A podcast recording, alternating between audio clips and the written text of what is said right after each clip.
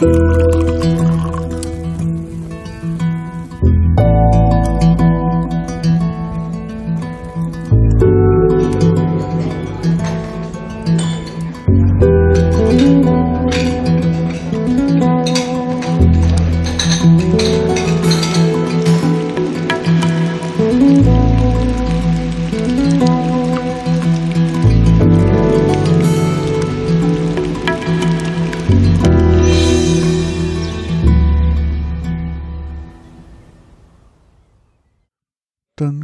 ja, dann geht's los. So, hallo und herzlich willkommen zu Genusscast. Hallo Maha. Hallo Heckbeat. Ja, wir treffen uns die Woche schon das zweite Mal, denn es gibt viel zu tun. Ja, das stimmt. Keine schönen Tage. Keine schönen Tage. Nein, wir machen das ja gern. Wir sitzen heute auch am Sonntag im Phonodrom und haben ja eine neue Podcast-Folge für euch vorbereitet. Naja, dass wir am Sonntag hier sitzen, ist ja noch nichts Besonderes. Wir machen das ja in unserer Freizeit. Da müssen wir in der Woche arbeiten. Ja, äh, worum geht's heute? Naja, wir waren ja beim Bar-Konvent. Dem Bar-Konvent. Nochmal es zu betonen. Äh, Bar-Konvent Berlin im Oktober und hatten ja schon eine Folge gemacht über den Gesamtüberblick. Und heute wollen wir uns verschiedenen Einzelthemen zuwenden. Und zwar am Anfang den Themen Rum und Armagnac. Denn Genau. da haben wir Tastings gemacht und es ging auch gleich los. Wir waren ja. Ja. kaum da. Es war noch der Vormittag des ersten Tages, also 12 Uhr. Und es ging gleich los mit einem Rum-Tasting. Ja, wir sind am ersten Tag, 11 Uhr war Einlass, glaube ich. Gell? Mhm. Um 11.45 Uhr saßen wir schon mal rum-tasting. Genau, und um 11 Ja, Uhr haben wir als erstes mal einen Orientierungslauf gemacht, um mal die- sich die neue Lokation mal anzuschauen. Und dann haben wir uns gleich Richtung Liquid Stage bewegt, Genau. um da einen ja, alten, bekannten, guten Redner und äh, was ist da noch, extrem in seinem Fachgebiet verankerten Ja, Menschen zu treffen. Global Rum Ambassador Ian Barella. Und ähm, ja, Ian hat, ist zwar sozusagen ein alter Bekannter für die Teilnehmer am Barkonvent und für die Freunde des Rums, aber er hat ein ganz neues Thema mitgebracht, natürlich was mit Rum, Ja, ähm, nämlich äh, äh, Agricole Rum, kennt man sonst nur aus Frankreich, aus Madeira. Mhm. Denn das wusste ich bis dahin nicht.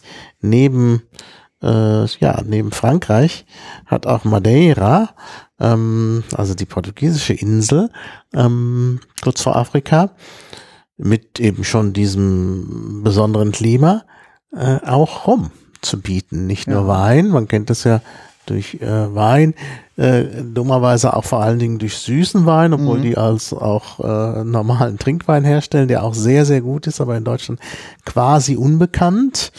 Ähm, und sie stellen eben auch Rum her, denn dort wurde auch schon von alters her Zuckerrohr angebaut. Also als, der Zuck als das Zuckerrohr äh, gekommen ist, das ist ja die Frühphase der Kolonisation. Das heißt also, da war ähm, die, der Seefahrt, sagen wir mal, ähm, da war natürlich ähm, Portugal ganz vorne und die haben natürlich gleich äh, Zuckerrohr herbeigeschafft, äh, um das dort anzubauen. Das ging da gerade noch auf Madeira. Ähm, das hatte dann später ja auch, also Zuckerrohr und äh, Sklaven, da gibt es ja einen Zusammenhang. Ähm, also der, die Sklaven der Neuzeit werden ja eingesetzt, eben gerade auch für den Zuckerrohr, Mhm. äh, für das Zuckerrohr, Zuckerrohranbau. Äh, ja, äh, und dann äh, wird also äh, eben Rum produziert, äh, eben aufgrund des Zuckerrohrs. Also zunächst mal wird der Zucker hergestellt und Rum ist nur so eine Art Abfallprodukt, wird aber dann immer wichtiger. Und heute, äh, ja, auf Madeira wird jetzt äh, direkt aus dem Zuckerrohr äh, Rum produziert und nicht einfach nur ein Abfallprodukt. Und die Art und Weise, wie dort Rum hergestellt wird, ist eben genau die französische Art und Weise. Mhm. Und das ist eben das äh, Besondere, weil man sonst denkt, äh, Raum agricole, das ist ein französisches Produkt, das ist ja auch geschützt und so, tatsächlich. Das gilt eben auch für Madeira. Ähm, da ist sogar eine garantierte Herkunftsbezeichnung. GI. Ähm, also Rum aus Madeira Äh, da bekommt man das dann auch.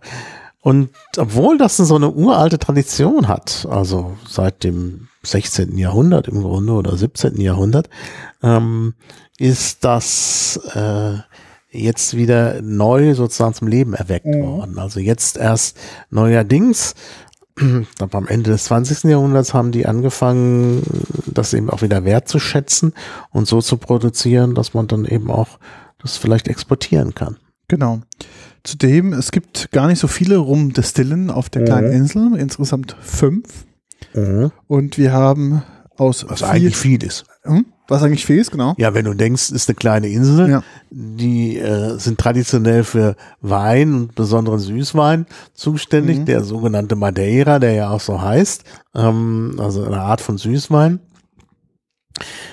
Ist auch in die äh, anderen Sprachen Europas entlehnt worden, also äh, Madeira, Französisch, ist eben genau dieser Wein Mhm. aus Madeira und äh, dieser Süßwein. Also ganz bekanntes Produkt eigentlich. Ähm, und äh, jetzt machen sie eben auch rum. Ja.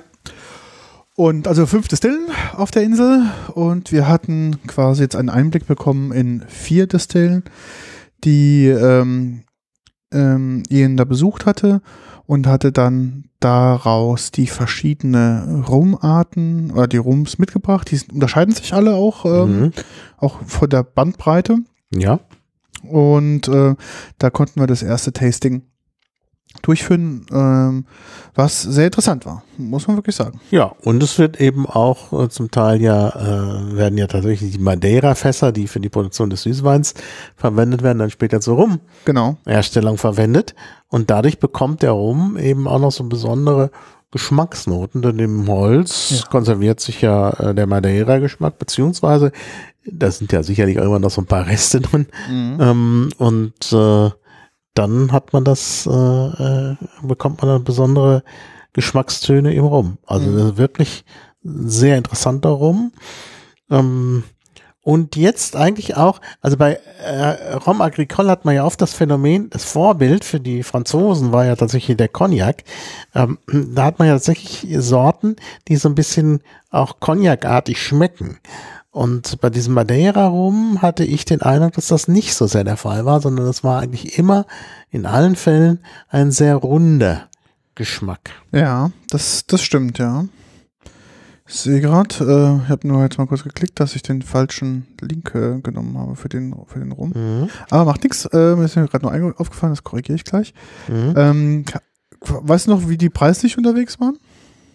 Ach, das war eigentlich preislich alles, äh, also ich, ich habe es jetzt nicht mehr genau in Erinnerung, fand den aber ähm, preislich äh, äh, ja in, in einem nicht so teuren Bereich wie manchmal die die äh, Raum Agricole aus äh, Martinique Mhm. ähm, die, äh, die manchmal ziemlich hohe Preise auf, aufrufen, es sei denn, man kauft direkt vor Ort. Mhm. Und äh, das ging jetzt hier eigentlich, äh, fand ich. Ähm, also es war, es, es waren sicherlich auch hochpreisige dabei. Ich habe jetzt nicht im Einzelnen die Preise abgefragt. Also ich meine mich zu erinnern, so um die 40 Euro. Ja, ich glaube es auch.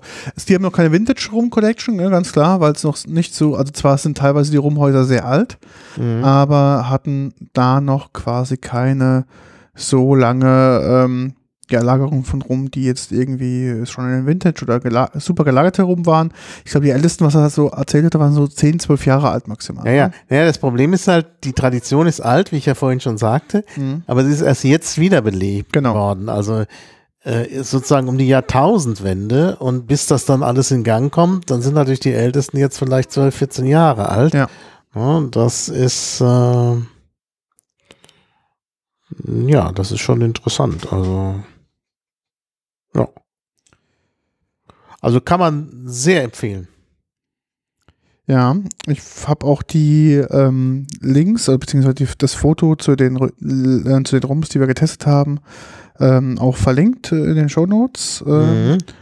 Und äh, die sind auch alle kaufbar, auch, ähm, ja. Und dementsprechend ähm, ist es jetzt nicht unbedingt, was man jetzt sagt, okay, man kriegt das nicht, sondern man kann, wenn man in den Rumwelten ein neues Geschmackserlebnis oder eine neue Kategorie an Rum entdecken möchte, kann ich das sehr, sehr empfehlen. Mhm.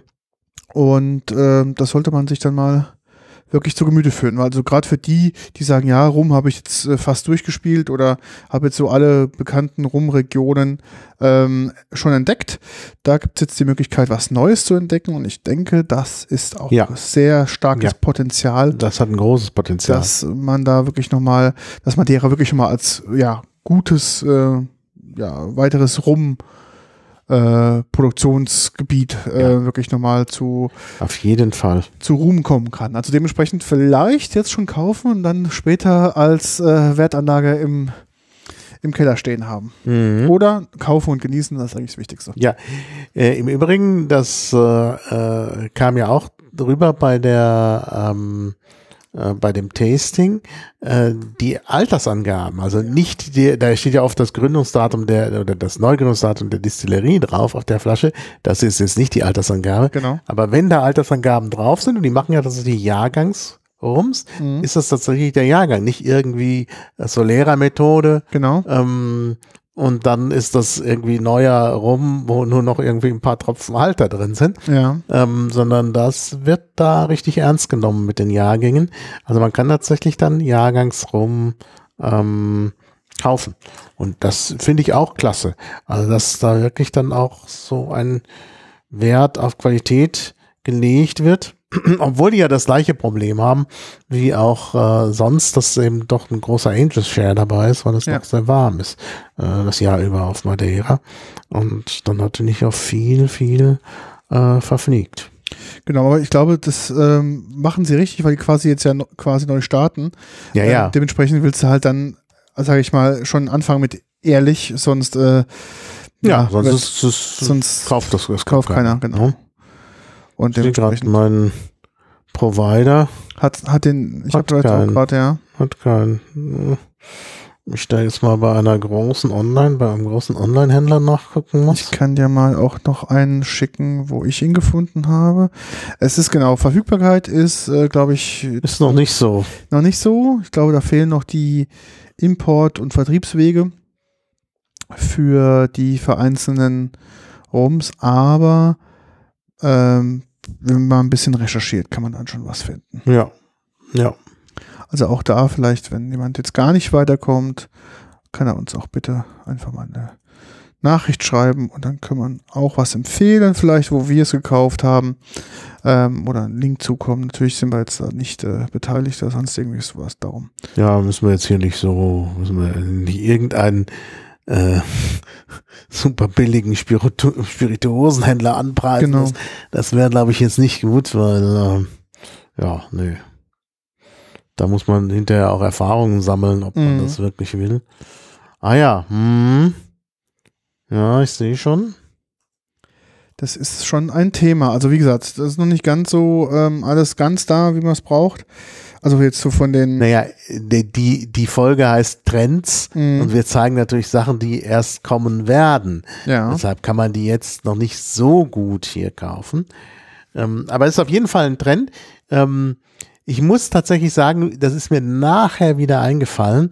Ähm, ich hatte auch erst gedacht, Madeira rum, was soll das sein? Mhm. Äh, mir ist aber nachher aufgefallen, dass ich am Rande einer Geburtstagsfeier vor längerer Zeit, Mhm. also vor Corona, ähm, in so einer Gartenparty eben auch eine äh, Sommeliere, eine Sommelierin, ich weiß nicht, ob man das sagt auf Deutsch, äh, also eine, eine Weinexpertin äh, getroffen habe, die auch gerade Madeira Wein vertritt, allerdings auch den, nicht nur den süßen, sondern den, äh, diese eher unbekannten normalen Weinsorten. Und die hatte auch erwähnt, dass es da jetzt rum gäbe. Also das ist dann schon, ich habe das dann nur nicht weiter verfolgt. Also das ist ähm, wohl doch im Kommen. Ah ja, jetzt hier die großen Versandländer, da findet man schon mal zwischendurch das ein oder andere aus Madeira. Nicht Mhm. so viel, aber ja, interessant. Also wie gesagt, es gibt da fünf Destillen und von viel davon haben wir probiert. Ähm, Mhm. Alles sehr gut. Kannst du dich noch erinnern, was dir am besten geschmeckt hatte? Oh, habe ich jetzt nicht mehr so in Erinnerung. Die waren eigentlich alle ziemlich gut. Mhm. Ähm, aber es war jetzt nicht so, dass ich mir direkt einen aufgeschrieben. Ich müsste jetzt mal die, meine Fotos nochmal anschauen. Vielleicht, aber die haben wir auch veröffentlicht. Wir Ja. veröffentlichen ja unsere Fotos bei der Gelegenheit, kann man nochmal darauf hinweisen, immer bei Instagram. Ähm, also nicht, weil wir jetzt Facebook besonders unterstützen wollen, sondern weil das einfach die Foto-Community geworden ist, ja, wo, wo irgendwie alle hinschauen. Und man will natürlich schon auch irgendwie wahrgenommen werden. Und äh, deshalb machen wir das da. Ähm, Genau, dann sind auch die alle begleitenden Fotos für die folgenden, also für die folgenden Folgen auch drin und auch unsere Eindrücke noch so zwischendurch vom Event. Das heißt, wer da mal so ein Gefühl bekommen möchte, wie es da aussieht, was wir gemacht haben, findet da, glaube ich, so die ganzen äh, Fotos und wer weiter Fotos gucken möchte, äh, wir haben alle bekannten Hashtags vom Event äh, in unseren Bildern das haben auch ja drin. Thematisiert. Hast du denn einen Favoriten aus Madeira? Ich hatte den letzten hatte ich als Favoriten. Ich weiß nicht, wie man es richtig ausspricht. Dieser Oraisino, Mhm. Huirino. Ähm, den fand ich sehr gut. Mhm. Ähm, das ist der einzige, was mir hängen geblieben ist. Bei den anderen bin ich mir einfach nicht mehr sicher. Aber da Bin hatte mir auch ich nicht sicher.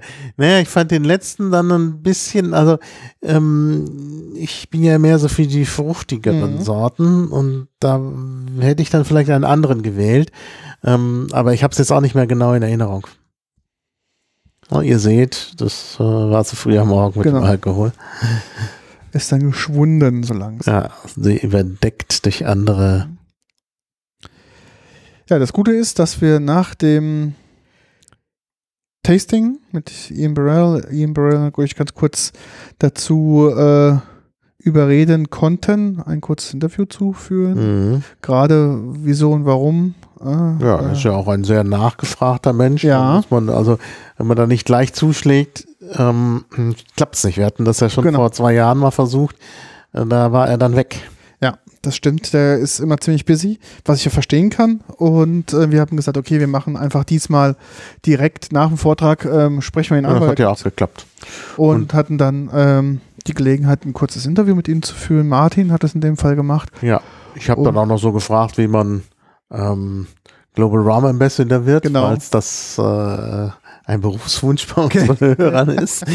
ähm, ja, aber am besten ja, hören wir es uns einfach an und Genau. äh, ja. Würde ich sagen, dann, äh, ja, Ian, gib Gas. Yeah, we're here with uh, Ian Burrell, Global Ambassador of Rum. Yeah, man. Uh, so, uh, what does a Global Ambassador of Rum do besides dri- Ah. drinking rum? Uh, that's exactly what I do. I drink rum. I travel around the world, um, spreading the gospel according to rum. Um, talking about uh, the different styles of rums, how rum is drunk, the history of rum, where rum is today, and where rum is going in the future. hmm And how do you become a Global Ambassador? You just love rum and tell the world that you want to become a, an ambassador for rum, and that's it. Ah, That's it. Just, just love rum and tell the world about it. that's how easy it is. but you're paid.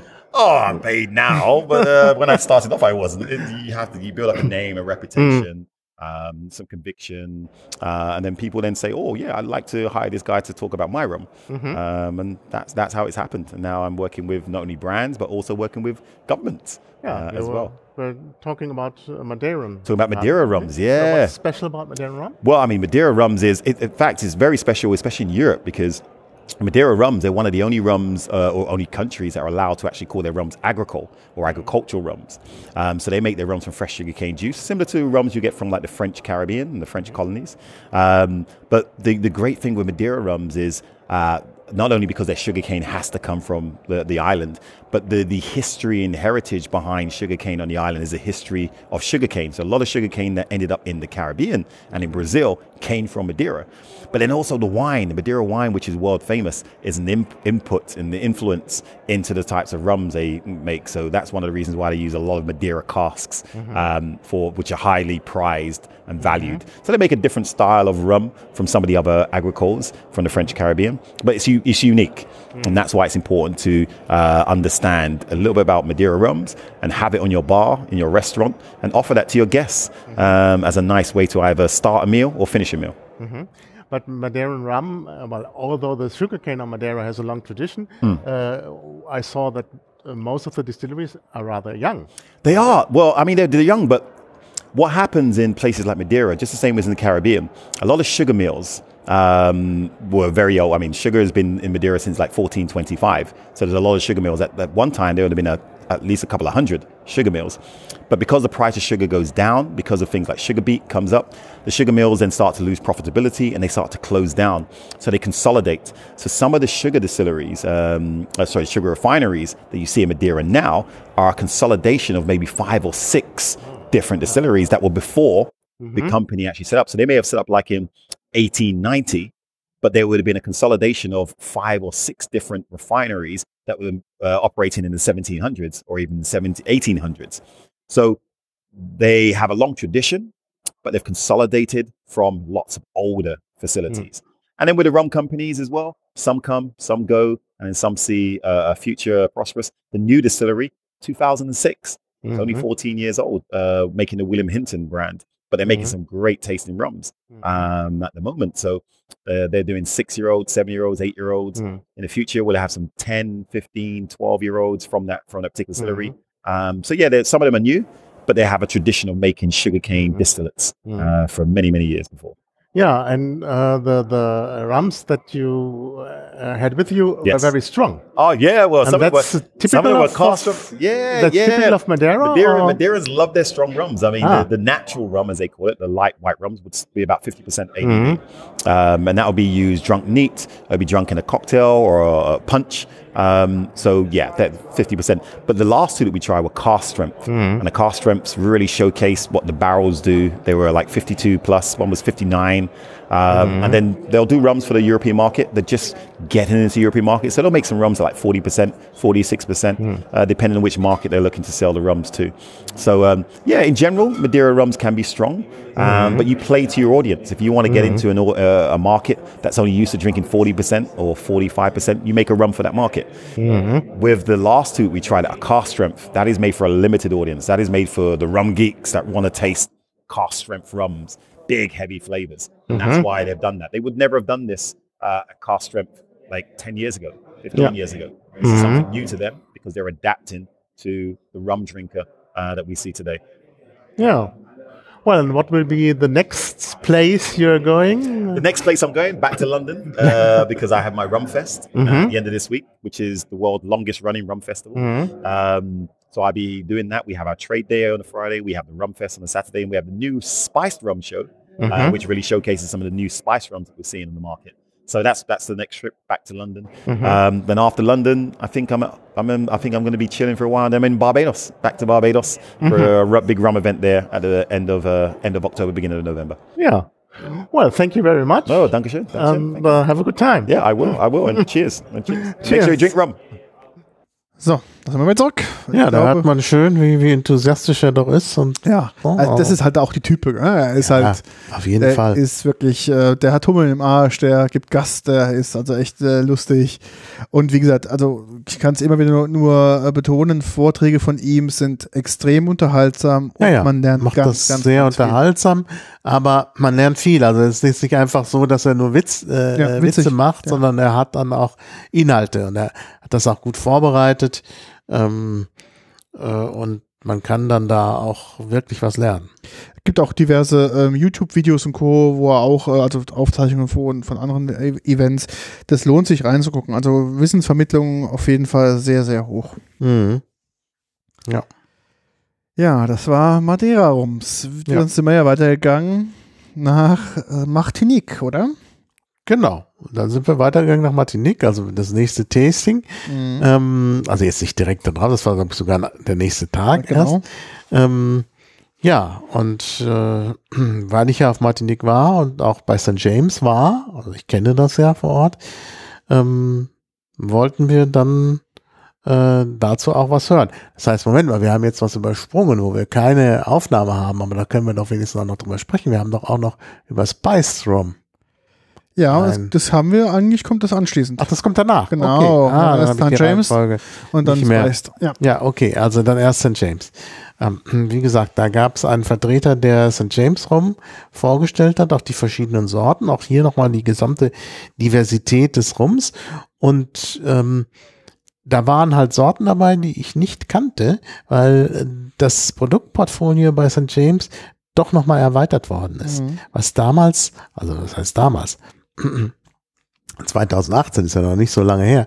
2018 gab es zwar auch schon viele Hums bei St. James, aber nicht diese Vielfalt, weil jetzt das Programm nochmal erweitert worden ist. Einmal um biologische, äh, also äh, Bio-Rums, also Mhm. Bio-Zuckerrohr. Ähm, und ähm, dann haben sie ja auch noch so äh, ja ein Produkt, was ich auch besonders gut fand. Äh, das heißt dann Raw Rum. Mhm. Äh, das ist also das Destillat, wie es aus der äh, Kolonne kommt. Wir wissen Ja. jetzt, das heißt Kolonne, Destillationskolonne. Ähm, und äh, das ist eben sozusagen der reine Rum, ohne dass man hinterher noch was dazufügt. Äh, es ist ja tatsächlich erlaubt beim Rum, also je nach Herkunftsgebiet, muss man halt immer auch über, äh, genau überlegen. Ähm, minimale Mengen an, an äh, äh, dem äh, Rohprodukt noch dazu zu tun, also Ja. das sozusagen zu süßen, aber jetzt nicht mit Fremdzucker, sondern mit äh, Zuckerrohr, Zucker. Ja. äh, Zuckerrohrzucker, ähm, beziehungsweise im Saft aus Zuckerrohr, also um es nochmal zu sagen, äh, Rom Agricole oder äh, Agricole Rum wird eben direkt äh, aus dem fermentierten Zuckerrohrsaft gemacht, also auch auf Madeira, ähm, während ja die meisten Rums aus der Melasse gemacht werden, also aus eingedickten Zuckerrohr. Da gibt's noch so Genau. ein, ein, dritt, ein drittes Verfahren, äh, wo nur so ein bisschen eingedickt wird. Ähm, und äh, hier wird eben der Rum direkt hergestellt. Also die ähm, dieser äh, Saft, der ausgedrückt wird aus dem Mhm. Zuckerrohr, das wird also so äh, maschinell mazeriert. Dann äh, kommt da halt äh, eine Flüssigkeit raus, relativ klare Flüssigkeit, ähm, die sehr süß schmeckt. Das ist eben der flüssige Zucker, ähm, der dann eben bei der Zuckerproduktion eingedickt wird und so weiter. Und dann wird eben äh, kristallisiert er eben. Ähm, aber hier wird jetzt eben diese Flüssigkeit genommen, äh, die wird äh, äh, fermentiert, die wird Mhm. also stehen gelassen ähm, und die fermentiert eben gerade bei wärmeren Temperaturen, wie sie auf Martinique eben bestehen, sehr schnell, also innerhalb eines Tages, so 24 Stunden reicht da aus und man muss dann auch äh, relativ schnell rangehen ähm, äh, und es dann weiter verarbeiten. Mhm. Äh, also es wird so eine Art, ja, das schmeckt so ein bisschen weinartig, dieser, Mhm. dieser fermentierte Saft. Ähm, und der wird dann eben destilliert. Und zwar destilliert in äh, ähm, äh, sogenannten Kolonnen. Mhm. Mm, Das heißt also, das ist eigentlich äh, eben ein äh, Destillator, der gleichzeitig rektifiziert. Das heißt, es steigt immer weiter auf äh, in der in der Kolonne, wird dann immer wieder äh, kühlt wieder ab, wird wieder destilliert und dann hat man am Ende eben, dann kann man mit diesen Kolonnen eben auch sehr hochprozentigen Ja. äh, Rum äh, oder Alkohol herstellen. Äh, man kann, wenn man das intensiv betreibt, also tatsächlich über 90 Prozent Alkoholgehalt dabei rausbekommen. Mhm. So weit geht's jetzt nicht.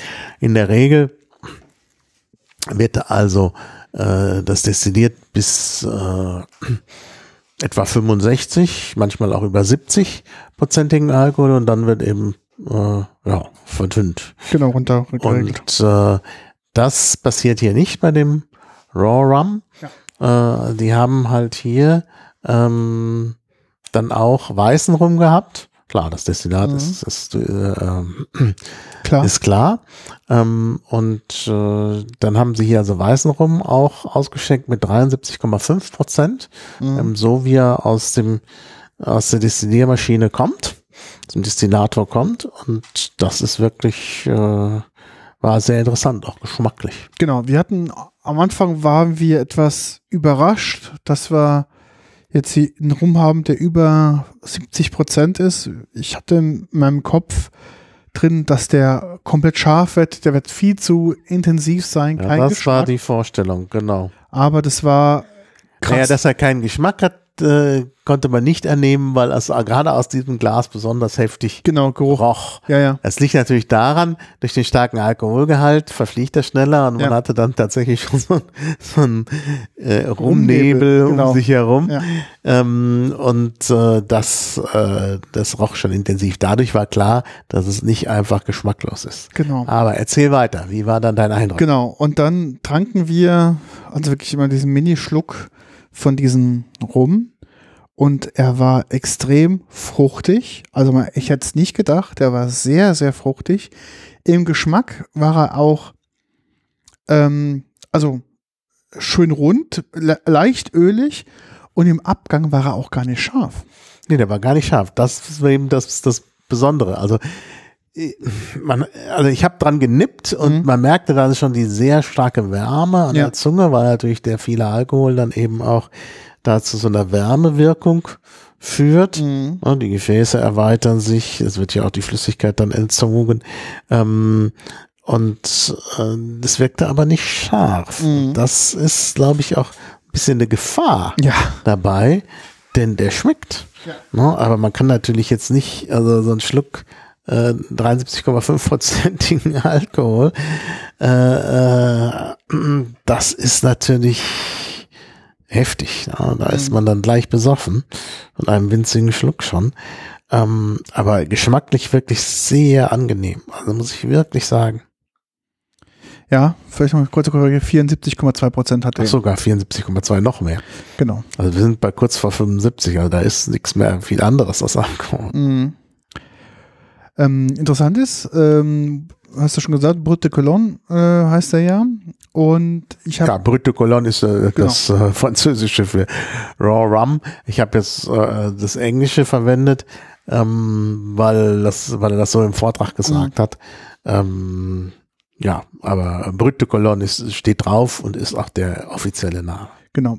Aber interessant ist, dass er auf der Homepage von St. James leider nirgends auftaucht. Und ich habe auch geguckt, ähm, den zu kaufen ist schwierig.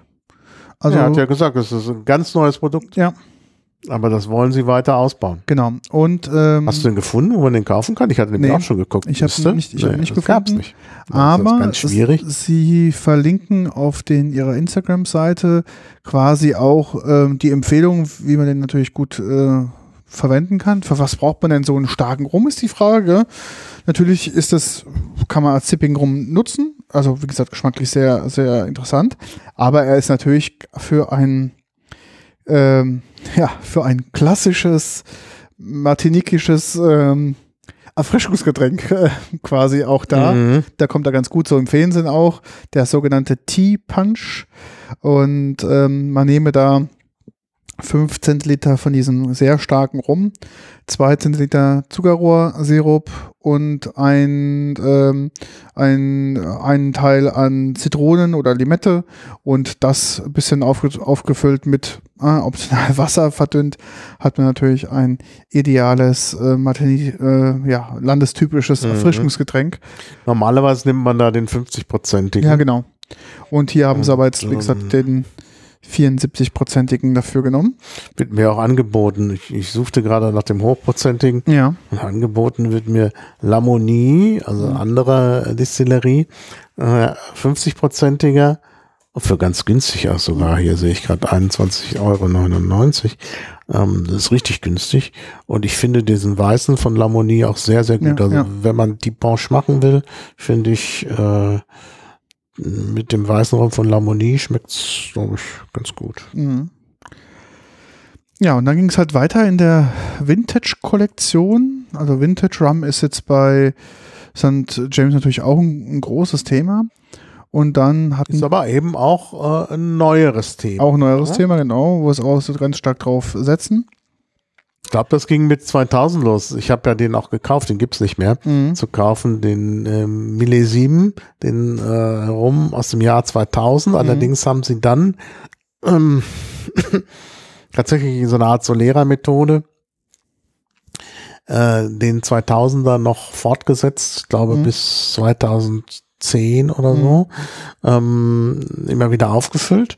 Äh, und da habe ich ja im Grunde die letzte Flasche gekauft. Mhm. Die musste noch aus der Vitrine rausgeholt. Ja, ja. Ich habe dann argumentiert im Laden, also mal ist doch eh Schluss. genau. Und, äh, ja, Dann braucht man nicht mehr ausstellen, wenn man auch nicht mehr ja, kaufen kann. dann Ja? nach Rückfrage mit der Leitung, mit der Geschäftsleitung bekam ich dann die letzte Flasche aus der Vitrine. Okay. Ja, Und ähm, die anderen drei, also wie gesagt, sind dann die klassischen Vintage-Rums. Da haben wir Mhm. probiert einen Rum aus dem Jahre 2015, was quasi so der neueste, ähm, die neueste Vintage-Kollektion war, Mhm. aus dem neuen, Jahr 1999 und aus dem Jahr 2003. Ja, also wie gesagt, um das Jahr 2000 ging das wohl los, dass man mehr Wert auf Vintage, also Mhm. Vintage gab es natürlich immer, aber mehr Wert darauf gelegt hat und, und heute findet man eigentlich bei den äh, Raum Agricoles aus von Martinique ähm, immer auch Vintage. Mhm. Ja, also auch HSE und wie sie alle heißen, haben wir ja auch schon eine Sendung drüber gemacht, gibt, äh, haben jetzt inzwischen Vintage. Und da haben wir alle durchprobiert Mhm. und ähm, natürlich mh, St. James qualitativ, also sind also auch einer meiner Lieblingsrums, muss ich ganz ehrlich das sagen. ist wirklich top. Mhm. Also gerade für die Leute, die so ein bisschen auf dieses mehr Cognac-artige stehen und äh, Würde ich gar nicht sagen. Ich glaube, die äh, St. James sind nicht eher Cognac-artig. Ich glaube, sie sind eher etwas äh, leichter zu trinken, sind eher Frucht, fruchtigere Rums. ja, die generell. Jüngeren, die, Die Älteren ja. dann nicht. Wir Ach so, hatten ja die zum Älteren, Schluss genau. auch einen Älteren, Ja, der stimmt. der dann auch so ein bisschen, ja, pikant war. Genau, ja. Das ist dann schon, ja, das ist ja beim Rum äh, die Geschichte. Äh, das ist zwar auch da, so je älter die werden, insbesondere wenn sie dann noch Vintage sind, ähm, umso teurer werden sie. Aber ich finde halt, ähm, die Jüngeren sind interessanter, Mhm. weil sie geschmacklich komplexer sind durch die Fruchtnoten, Ja. die dann später äh, ein bisschen verloren gehen, wenn sich eben der Rum mehr so in so eine Art Cognac verwandelt. Ja, ja, genau. Also wie gesagt, das ist äh, ähm, aus dem Zuckerrohr kann man ganz, ganz viel machen. Das ist halt wirklich äh, oh, ähnlich wie man ja auch aus Wein, äh, aus Weintrauben viele Geschmäcker rausholen kann. Kann man das auch ähm, aus den ähm, aus dem Zuckerrohr Mhm. machen und dann noch kombiniert natürlich mit den Fässern, okay. Aber dann mit der längeren Dauer äh, gibt's dann so eine bestimmten, so ein bestimmtes Geschmacksprofil, insbesondere bei den Agricole-Rums, die dann ja äh, Cognac ähnlich ist. Also ich habe jetzt auch das Wort gelernt, ist auch ein, ein Wort, was ich mitbringe äh, vom Barkonvent, Rancio, Rancio, Ja. also Rancio Spanisch eben, eigentlich ranzig, das ist das Genau. deutsche Wort ranzig, das ist über das oh, wahrscheinlich Westgotische ins Spanische gekommen ist. Äh, und dieses Wort bezeichnet nach Spanisch nicht unbedingt das, was wir unter ranzig verstehen, sondern mehr so ein, so ein Firnis-Geschmack, eben so diesen Cognac-typischen Genau. Geschmack. Und äh, das ist dann wiederum als Fremdwort entlehnt worden und auch die Franzosen sprechen jetzt von einer Geschmacksrichtung äh, Rancio. Ja, Das klingt schöner. Dieses, äh, ähm, was wir dann äh, auch bei diesem älteren Rum haben und dann auch noch beim Armagnac, auf den wir noch kommen werden. Ja, und was ich so ein bisschen umschreibe mit einer Cognac-ähnlichen Geschmacksnote. Das stimmt. Also der letzte wirklich, da, die Frage ist halt, wenn man diesen Geschmack möchte, möchte man dann einen Rum trinken oder nimmt man einen Cognac? Das ist so die, diese, diese Thematik. Wir hatten es ja öfters schon auch in den letzten Jahren mal besprochen. Es gibt dann Spirituosen, die ab einem gewissen Alter einfach schmecken wie andere Spirituosen. gell? Mhm, da muss man sich mhm. halt entscheiden. Wenn man das mag, soll man Ja. das, ja, Muss man denken, ja, nimmt man vielleicht lieber das Original. Auf der anderen Seite hat natürlich dann der Rum vielleicht immer noch so einen Rest, so eine Restfruchtnote, die dann doch ganz interessant genau, ist. die dann Ja, vielleicht ein Cognac dann nicht haben kann. Man ne? muss eben da genau gucken und da sind eben die Geschmäcker unterschiedlich. Also sicherlich gibt es beim Cognac auch nochmal, da muss man sich auch nochmal richtig durchprobieren. Mhm. Ähm, da gibt's natürlich gerade bei den Top-Cognac-Sorten ähm, eben auch aus diesem inneren äh, Bereich um, um die Stadt Cognac herum, mhm. ähm, gibt's natürlich äh, ja viele, die so ein bisschen drauf getrimmt sind, ein bisschen einheitlich zu schmecken, mhm. ne, weil sie eben vermarktet werden unter ja. großen Markennamen. Ähm, und da darf jetzt nicht so eine große Geschmacksbreite drin sein. Aber wenn man da so ein bisschen von wegkommt, noch zu den kleineren Distillerien, eine Cognac Produktion ist ja immer Handarbeit mit ja. der Doppeldistillation und so, dann ähm, gibt's da sicherlich auch tolle Geschmacksnoten. Mhm. Ich meine ja nicht umsonst ist der Cognac so berühmt. Mhm, ja. Aber ich würde jetzt auch den Wein nicht schlecht reden. da findet man auch äh, Perlen des ja. Geschmacks. Man muss sich eben auch durchprobieren. Mhm. Ja, auf jeden Fall war es äh, für uns also extrem interessant und vor allem gerade, weil äh, St. James, glaube ich, wir beide persönlich auch sehr, sehr mögen und dann ja. natürlich ähm, einen Einblick in diese Kategorie zu bekommen, war schon, war schon richtig klasse. Mhm. Ja. Das muss man einfach so sagen. Ähm, der Vortrag wurde gehalten von Don Ferrari und Merlin Braun. Ähm, und wir konnten auch dann nach diesem genau. Vortrag von ein Interview genau, ein Interview für mit Don. Und äh, Don auch, also natürlich äh, Know-how ohne Ende, muss man einfach ja, so sagen.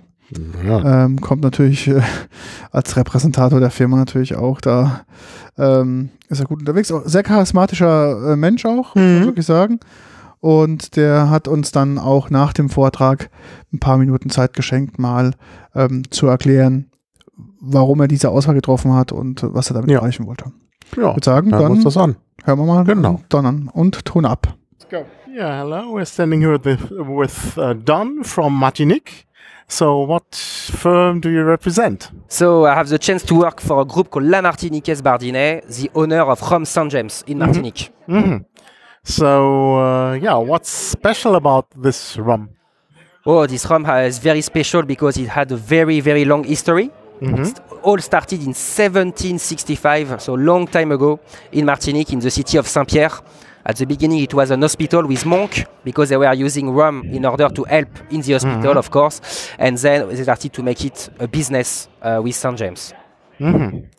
Yeah, and you uh, offered us uh, four uh, vintage rums. So, uh, what is special about vintage rums? About absolutely, usually absolutely you don't Martin, hear about. Absolutely, Martin, you're right. So today we had the chance to to try four different vintage. So we started with the 2021 Brut de Cologne at 74.2%, so at a very high ABV. It's an organic rum, and this one is very interesting because with this rum you can really feel the sugar cane. Yes. It's right. In, I was surprised, very, very surprised about this. Um, is it legal to sell? Absolutely, uh, it's legal. We, we, we, only we only do legal thing. We, uh, in we Germany, I don't know. in Martinique, you can. Actually, I didn't see it. I was in Martinique. I was at St James, and I didn't see that. I would have bought it. It's, a, it's, a, it's a, new. Uh, it's, it's a new release. Ah, it's a new release. Because I was, then uh, 2019. So you have to come back. Yeah. We, we have some now at the distillery. then we had some 2015 vintage, mm -hmm. a cuvée called Cellar Reserve Mm-hmm. Very important for us because 2015 is the 20 years old anniversary of the AOC Martinique, mm-hmm. the geographical indication mm-hmm. that we have in 1996.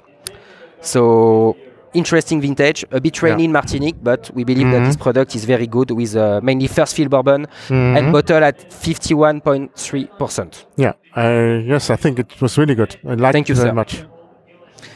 Then we tried a 1999 mm-hmm. Bottled in 2016, so 17 years old, very, mm-hmm. very old agricole, uh, bottled at 14.9%. Mm-hmm. Only a small cask, bourbon cask of 200 liters, mm-hmm. American oak, Quercus alba in Latin. So, really a mm-hmm. collector, really something that we love. Again, all natural, a lot of angel share, a lot of evaporation, 8%. Mm-hmm. So, almost nothing left inside the barrel, yeah. except for you guys today at BC. and then we finished with a 2003 vintage. Mm-hmm. Here only in ex cognac, so French oak. Mhm. Bottle at uh, 56.4%, another limited edition. bottle in 2018, so um, 15 years old, and only 200, 2000, sorry, and 100 bottle for, Mhm. for all the world. So very, very, very limited edition. Mhm. I hope that you guys enjoyed. Yes, but it was very dense. I think one has to leave it open for some time. You're completely right, Martin. The idea here is the concentration is super, super high, more than 1,000 gram of esters per hectoliter of pure alcohol. So a lot, a lot of aromas. So my recommendation is to use a small glass to pour it and then to come back uh, 24 hours later, the day after, Yeah. and you will see it will completely uh, be open and different. Mm, yeah. Well, all of them were really surprising, but the one that surprised me uh, the most was the first one, actually, because I, I couldn't believe that it was that strong, because the taste is so smooth and fruity. I really enjoyed that. You're completely right. I mean, it's uh, it's super super high in, in alcohol, Mm-hmm. but the balance is there. And when you distill a product right, even it's if it's very very high in alcohol, it's Mm-hmm. all a question of balance. It's like wine. It's like in everything. It's all about balance. So when Mm-hmm. the balance is here, you can really go up in degrees for sure. Yeah, well, that's that's that's good. Is there a tendency uh, in the liquor market in general that people tend to go to high uh, vintage or high uh, quality products and vintage uh, rum or yeah, something I like mean, uh, that? people are drinking less, so uh, Mm-hmm. they're drinking better, more expensive, and that's the idea to do premium product uh, Mm-hmm. uh, that you have just um, to, to test it, not to, to drink all the bottle, but just to, to to enjoy it with your friend and your family, and also with this high ABV. Mm-hmm. It's very interesting because the more alcohol you have, the more aroma you have also. Mm-hmm. And also the more alcohol you have, the less you need to filter. Mm-hmm. You know, if you are above 46, 48% ABV, you don't need to chill filter, for, for example. Mm-hmm. If you if you bottle at 40%, you need a chill filtration. So your, your product will be clean, but you will lose a bit of taste also. Mm-hmm. So with this kind of product, we don't chill filter because of the high ABV. But yes, there is a demand for it, and uh, we are very happy to be part of the the Mm-hmm. development of agricole in the world and in Germany. But the problem with such good quality rum is that you don't want to put it into cocktails because it's sort of. Uh, I don't Oh. agree with you, Martin. I think that you know sometimes you can be in the mood to do very fancy cocktail, very expensive cocktail. So why not? I mean, mm. There's some very mm. famous house of cognac or of mm. champagne making cocktail. So in rum is the same. Our recommendation is, is to taste it neat, but sometimes if the if the bartender is good, you can mm. also highlight the product in cocktail. So Yeah. this is why we recommend some cocktail with a focus on the spirits. Mm-hmm. As, as we said before, the Vieux Carré, the Sazerac, the Old Fashioned, all these Yeah. kind of drinks that highlight the mm-hmm. spirits. In mm-hmm. this case, rum agricole. yeah. And are there some plans for for new products with St James? Absolutely, we are working on uh, new vintages coming on the on the market for 2022. So for now, it's still a bit a secret, but for you, I can uh, tell you a bit that uh, we are looking very closely to 2001 in terms of year for a good vintage. So you, you will have it in Germany for sure with our distributor uh, Schuler. Yeah, that's that's good. So, what are your impressions of the bar convent? Is that your first visit, or Uh, no, you no, been but here before? uh, you know, I'm, I'm an old, uh, an Yeah, old guy, so I, I knew I knew the bar convent a long time ago, and uh, we are very happy to be back. Uh, It's Mm. very very nice, and uh, we hope that next year is going to be even bigger Mm-hmm. because there will be new hall and uh, bigger uh, bigger stand. But um, yeah, Mm. for now it's a it's a good uh, it's a good meeting, and we are And very the happy. change of venue? I mean, you know. In ten years, we will say uh, that the oldest venue was uh, was not good, and uh, Mm. it's always Yeah. you know people Yeah. people sometimes don't like new stuff. But I'm sure that in a few years, everybody will have forgotten about the last venue, and everybody will be happy at the at the new venue for BCB for at least uh, ten years. I think. Oh, yeah. Well, yeah. Thank you very much for your impressions. Thank you, Martin. Thank you, Peter. Yeah. I hope that you had a good show and uh, and good drinks, and come come to St. James for a cocktail. Yes. Yeah. Well, thank you. Thank you, sir. Ja, zurück sind wir. Mhm. Ähm, auch da hat wieder Martin das Interview geführt. Man muss da sagen, ähm, nicht, dass ihr jetzt den Eindruck habt, dass nur Martin den Leute interviewt hat. Nee, nee, wir haben Äh, uns das aufgeteilt. Wir haben das aufgeteilt. Aber ja. also auch so ein bisschen natürlich nach Interesse. Ja. Und äh, jetzt äh, hatte ich da so ein bisschen die Rum-Leute. Das heißt, beim Armagnac ja auch, Ja, das ja auch genau. mein Interesse ist, habe ich auch das Interview geführt. Äh, Dafür hattet ihr ja schon in der letzten Folge Mhm, genau. ein Interview mit Peter und in der nächsten Folge bei den Fillern kommt Peter dann auch wieder zum Genau, zum Zuge. Zuge. Und zwar Genau. viel ausführlicher. Also insofern ist das jetzt sozusagen meine Folge. Das ist so ein bisschen, ja. Ja, ich rede jetzt ja auch schon mehr. Nicht, dass er jetzt denkt, wir haben jetzt das nicht gemacht, sondern wir haben es uns aufgeteilt. Ja, ich und bin irgendwie zum Rum-Fan äh, äh, ja, Mutiert. mutiert. Ja. Ja, wirklich, mutiert ist das richtig Wort. Habe ich früher, wenn ich jetzt so zurückdenke, Rum, also ich weiß nicht, wann das losging. Also kurz vor meiner Reise nach äh, äh, Martinique, ist es, es war schon vorher. Ich hatte Nee, schon schon das. Rum-Interesse. Ich weiß noch, wie wir da rum so ein bisschen auch entdeckt haben Ja. durch andere, äh, die uns da Sachen empfohlen haben. Und ja, und mit größerer Zeit steigt eben auch die Begeisterung, weil es wirklich ein so vielfältiges Getränk ist. Und man kann so viel rausmachen. Und wenn, wenn man es jetzt nicht stark trinken will, ich habe neulich mal, da war es sehr kalt. Ich kam in meine Wohnung, die gerade noch nicht beheizt war. Mhm. Das ist ja in der Übergangszeit manchmal ein bisschen schwierig. Und es war kalt und ich war jetzt zu Hause und ich habe mir gedacht, Mensch, bis die Heizung da ist, ich mache mir mal einen Grog Mhm. und habe dann auch mit einem Edelrum der Mhm. Firma Riese Mhm. ne, von den Jungferninseln einen, äh, ja, äh, einen Grog gemacht und ich muss wirklich sagen, sehr lecker. Also gerade äh, da kommen dann nochmal so die Geschmacks, äh, äh, ja, Variationen gut zum Tragen. Also Mhm. es ist einfach zu machen. Einfach ein bisschen heißes Wasser auf den Rum. Mhm. Eigentlich da, sollte das nicht so viel sein. Also dieses der Standard äh, äh, Grog, dass sie da so einen Schuss rum rein tun und da so ein Teeglas nehmen und das auffüllen mit Mhm. Wasser, ist zu viel. Also ich würde sagen, Mischungsverhältnis eins zu eins oder vielleicht eins zu zwei Mhm. allerhöchstens. Und dann hat man halt noch so den richtig äh, fruchtigen Rumgeschmack und das ist schon schön. Ja.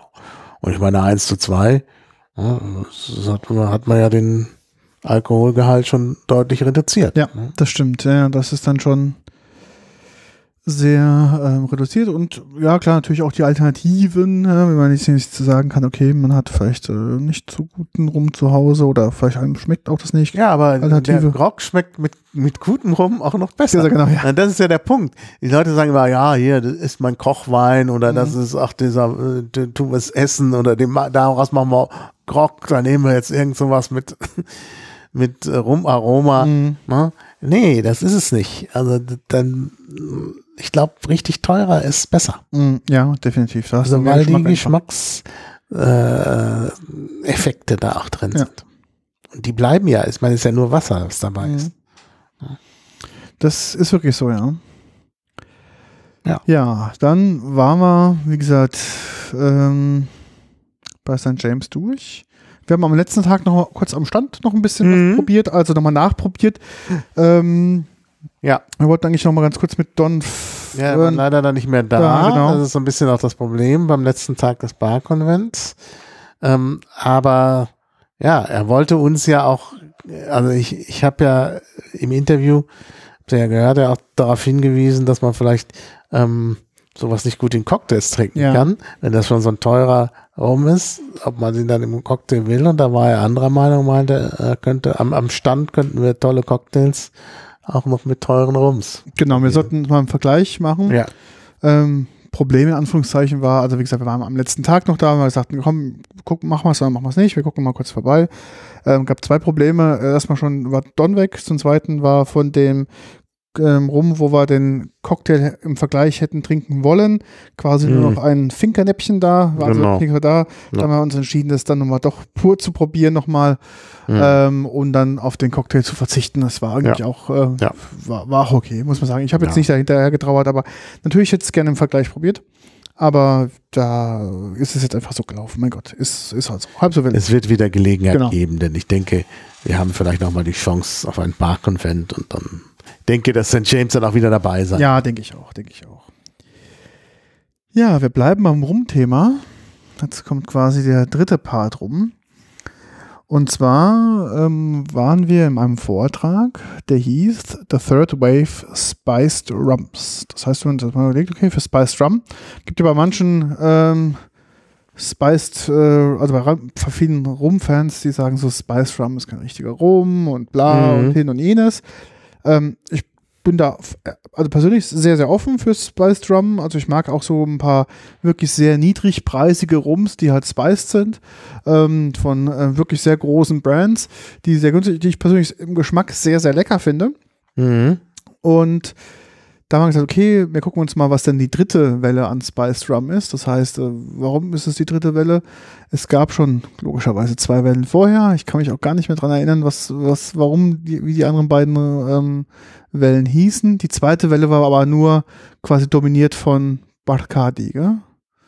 Captain Morgan. Oder Captain, nee, Captain Morgan, stimmt, Captain, stimmt, Morgan. Captain Morgan, genau. Die ganze zweite Welle ist Captain Morgan. War wohl 80 Prozent, oder? War mhm. das an. Genau, weil äh, praktisch das Beißram schlechthin ja. Captain Morgan halt ja, war. Genau. Der erste war sozusagen die, die, die traditionelle, wo eigentlich äh, die, die Distillerien oft auch so ein Spice äh, Variante im Programm hatten. Mhm. Und dann gab es eben Captain Morgan, die das Ganze übernommen haben und damit auch ein bisschen die Reputation kaputt gemacht haben. Das stimmt, ja. Und die dritte Welle ist halt jetzt die kleinen äh, Distillerien oder die, die Blender, die jetzt wieder anfangen, vorsichtig und mit besonderen Geschmacksnoten das äh, zu machen. Wir erinnern uns, ne, äh, war ja schon vor Jahren beim Barkonvent bei Revolte. Ja. Die hatten ja diesen Verlernum, glaube ich. Genau.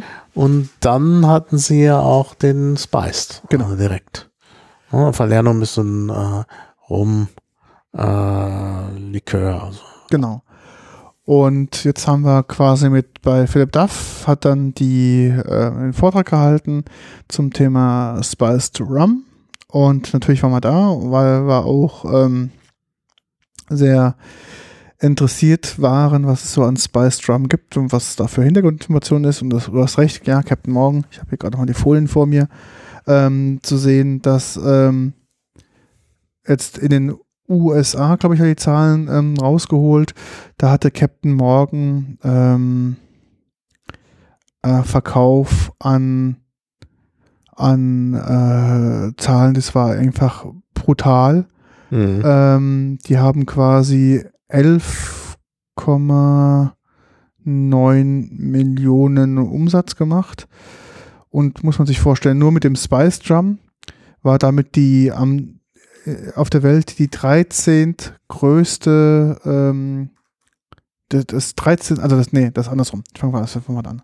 Ähm, war das, der Spice Drop von Captain Morgan war in der. Das ist ja nur Captain Morgan, genau, genau, war quasi die am 13. häufigste verkaufte Spirituose weltweit. Mhm. Quasi nur mit dem Anführungszeichen einem Produkt, was sie da hatten. Alle anderen waren komplett hinten dran gehangen. Und auch das Jahr 2020 waren auch gerade für den Spiced Rum äh, Bereich hatten doch relativ viele Einbußen äh, einstreichen müssen. Mhm. Und trotzdem ist Captain Morgan auch in diesem, in diesem Zeitraum extrem gewachsen. Das muss man sich mhm. mal schon vorstellen, dass die mhm. mit diesem quasi einem Produktbrand da wirklich so den Markt bestimmt haben oder nach wie vor noch bestimmen. Ja, aber ja, es äh, ist, ähm Diageo, ne? Genau, Diageo. Also haben auch ordentlich Marketing gemacht. Das mhm. ist halt eigentlich auch ein Marketing-Effekt Natürlich. vielleicht. Ähm, und sie nehmen halt äh, schon, also man kann schon sagen, dass es, es vielleicht auch nicht ein wirklich schlechtes Produkt ist. Sie nehmen halt äh, ähm, Rum aus der Karibik mhm. und Gewürze aus der mhm. Karibik. Ja, kann man jetzt eigentlich auch nicht meckern, obwohl ja, es ist halt ein Massenprodukt. Mhm. Ja, es ist aber scheinbar ein sehr beliebtes Massenprodukt. Naja. Ähm, durch diese tollen Gewürzmischungen und Kompositionen, die sie da drin haben, ist er auch sehr kompatibel mit einer sehr großen Bandbreite auch an Cocktails mhm. oder auch Longdrinks. Das heißt, ähm, dadurch kommt es auch, dass der auch so, so gefragt ist und auch ähm, so gut ankommt. Und auch, finde ich, Preis-Leistung ist da auch wirklich hervorragend. Ne? Also, mhm. das kann man auch nicht anders sagen. Klar, Massenproduktion natürlich auch, aber ähm, du kriegst wirklich ein cooles Produkt für einen wirklich sehr, sehr ordentlichen Preis. Mhm. Mhm. Und dann kommt noch auch dazu, dass es äh, gar nicht, oft gar nicht also rum verkauft wird, Genau. ähm, sondern nur eine Spirituose ist, Genau. weil der, äh, weil, weil viele der Captain Morgan Produkte gibt es ja verschiedene Geschmacksrichtungen unter, äh, 40%. äh, unter 40 Prozent Ja. liegen. Genau. Je nachdem, was für ein Land man unterwegs auch ist. Ja, ne? Also gerade in Deutschland ja. ist es dann quasi nur eine, eine ähm, es ist halt kein, kein wird nicht als rumdeklariert. Ähm, Glaube ich auch vorteilhaft wegen Steuern und Co. Gell? Gibt's dann, Mhm. kommt wieder in eine andere Bepreisungsliga rein und dementsprechend ähm, Mhm. hat man das gemacht. Ja, das- der Original Spice, das ist ja Genau. das äh, Hauptprodukt, der hat eben nur 35 Prozent. Aber es gibt, ähm, es gibt ja, äh, die haben ja auch äh, andere, äh, ist ja eine Riesenauswahl. Genau. Äh, allerdings hängt das auch wieder von den Ländern ab. Genau. Bestimmte gibt es überhaupt nicht in Deutschland. Mhm. Ne? Also die, äh, diese ganzen Fruchtsorten äh, und so, die sind wirklich nur für die USA. Genau. Und dann gibt es wiederum, wiederum, was Phil gesagt hatte, dass es ähm, Spiced äh, Rums natürlich gibt, die ähm, es in den USA nicht gibt, weil es halt verschiedene ähm, Importverbote gibt für verschiedene Mhm. Gewürze. Stimmt, Tonkabohnen. Tonkabohnen zum Beispiel, Ja, genau. Da, Aber da sind wir jetzt wieder weg von Captain Morgan. Die Genau, das nicht. stimmt. Aber wir, hatten eben da verschiedene und Tonkabohnen geht halt nicht in den Genau. USA. ja, da hatten wir also auf jeden Fall fünf ähm, Rums zur Auswahl. Also wir ähm, könnten vielleicht auch sagen, warum es die nicht gibt in den USA. wegen irgendwas, weiß ich gar nicht mehr, warum das war. Ja, die, die sollen äh, einmal so eine Drogenwirkung haben und Genau. krebserregend. Genau, ja. Ja, natürlich, aber wenn du ganz viele davon isst, Ja. aber in dem Rum, Ist ja nichts drin. also ne? es ist ne, viele Dinge, wenn du die in großen Mengen zu dir Ja, nimmst, es sind krebserregend. Ja. Ne, also das tut man ja nicht. Genau, und dementsprechend ähm, hat er ja diesmal eine Auswahl von fünf Rums dabei. Ich glaube, er kannte auch nicht alle, also nicht alle probiert, er kannte sie vom Namen her und vom Datenblatt her. Und äh, der Vortrag begann etwas holperig. Wir, Ja, wir ja, mussten eingreifen. wir mussten eingreifen, zum Glück waren wir da. muss man sich mal vorstellen. Ein großer Saal, alle möglichen Leuten hören zu und das Genusscast-Team muss steuernd eingreifen. Genau, bevor dieser Vortrag aus dem Ruder läuft. Ja. Und zwar, wir hatten es ja gestern schon mal erwähnt, ähm, dass sie dieses Jahr leider ja auf diese Blätter verzichtet haben, wo die Proben drauf ähm, gehören. Dass man halt so die Proben halt zwischen 1, 2, 3, 4, 5 hat. Und es ging los, dass, ich weiß nicht, ob es im Vortrag er falsch, äh, in der falschen Reihenfolge hatte oder ob die Instruktionen an die, an die Leute, die die Samples verteilt haben, falsch gelaufen sind. Das wissen wir halt nicht ganz genau. Auf jeden Fall, weil wir davon einen Rum bereits kannten, ähm, auch geschmacklich kannten, ähm, haben wir natürlich überall mal dran gerochen und dann haben wir festgestellt, so, oh, das ist also ähm, die falsche Reihenfolge und auch der falsche Geschmack. Und dementsprechend konnten wir dann äh, Phil dann, weil wir zum Glück auch erste Reihe saßen, ihm das quasi zurufen und dementsprechend konnte er dann auf unsere Expertise dann zurückgreifen und ähm, den Vortrag dann in die richtige Richtung lenken. Ich glaube, wir haben noch zwei, drei Mal noch geholfen. Er hat uns noch zwei, drei Sachen gefragt, gell, als wir da, da vorne dran saßen.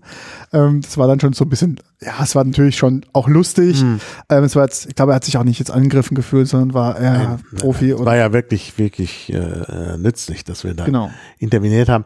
Und es war ja tatsächlich so, also, naja, die, die den Rum ausgeteilt haben, haben aus ihrer Sicht von links nach rechts hin aufgestellt. Und damit war das aus unserer Sicht falsch rum. Genau. Und das Gleiche war eben auch passiert auf der Bühne. Ja. Sodass äh, für den ähm, Vortragenden das auch wiederum falsch rum war.